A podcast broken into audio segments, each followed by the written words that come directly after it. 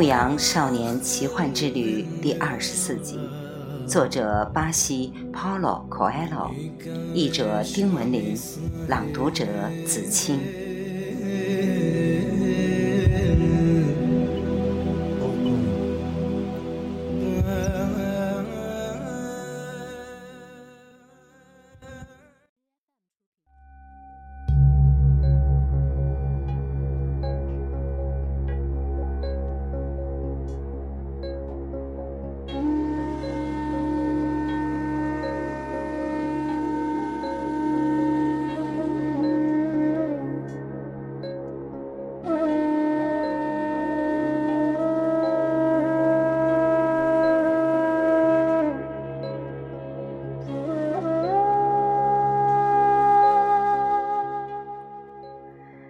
那些书很奇特，讲的都是关于拱、阎、龙和王者什么的，男孩根本看不懂。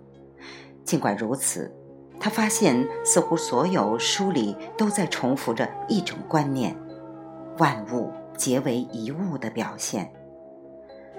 在其中一本书里，男孩读到有关炼金术最重要的文字。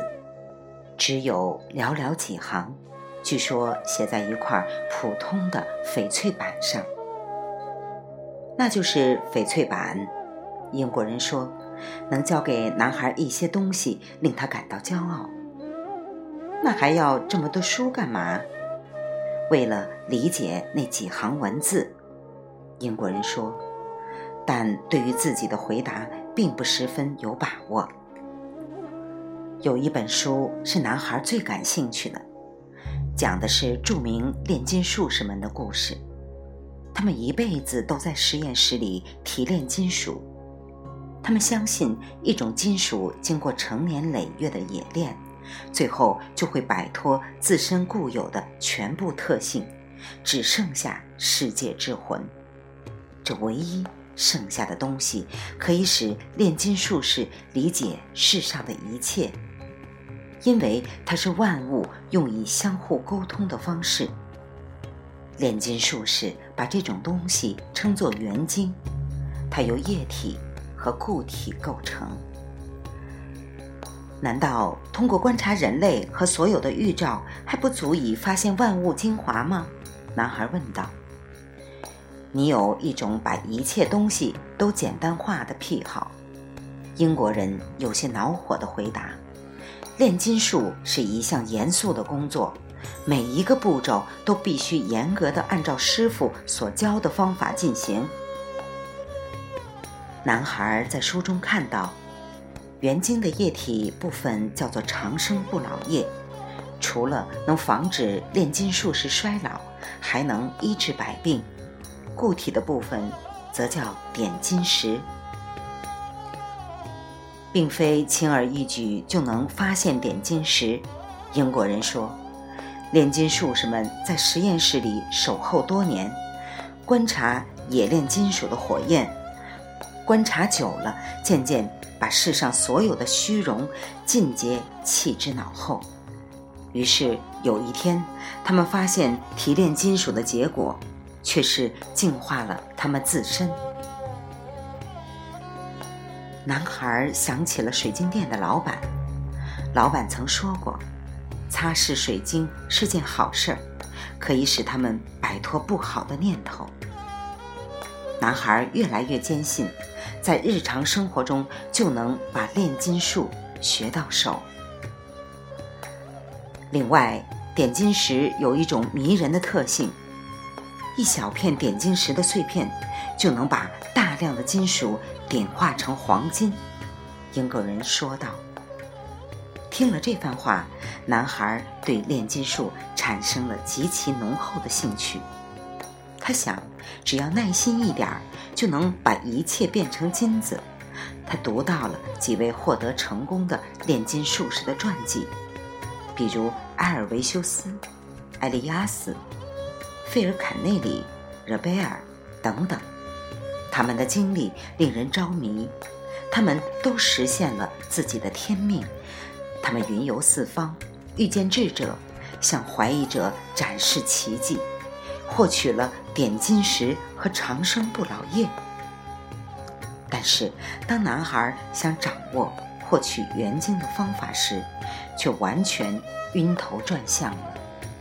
书中只有一些图案，用密码写的说明，以及晦涩难懂的文章。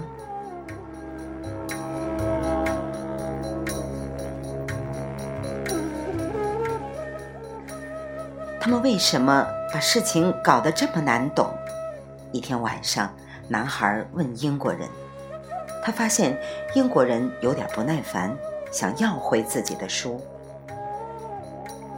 英国人说道：“为的是只让那些有责任心的人读懂他们。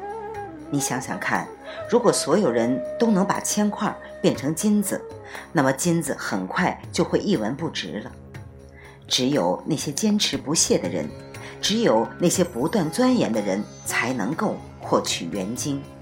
我正是为此才来到这沙漠之中的。我要寻找一位炼金术士，请他帮助我解读那些密码。这些书是什么时候写成的？男孩问道。好多个世纪以前了。那时候还没有印刷术呢。男孩争辩说：“不可能，所有的人都了解炼金术。这种语言为什么这么奇怪，而且满天充斥着插图呢？”英国人没有回答男孩的问题，只说几天来他一直注意观察商队，却根本没有发现什么新东西。唯一让他挂心的事，就是有关打仗的议论越来越多。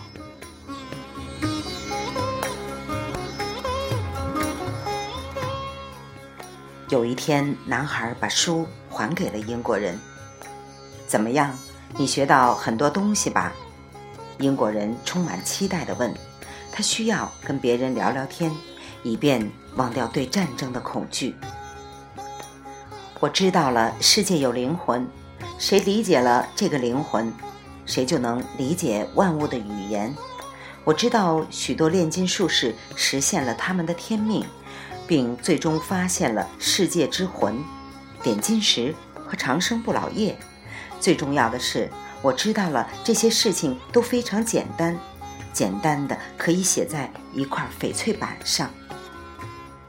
英国人大失所望，经年累月的研究，神奇的象征符号，晦涩难通的文字，实验室里的种种设备，这一切都未能打动男孩。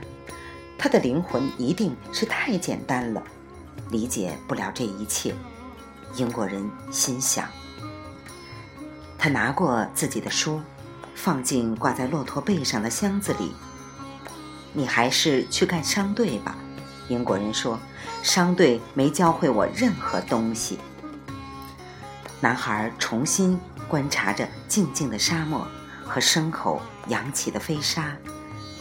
每个人都有自己的学习方式，他在心中反复对自己说：“他的方式不属于我，我的方式也不属于他，但是我俩都在寻找各自的天命，为此，我尊重他。”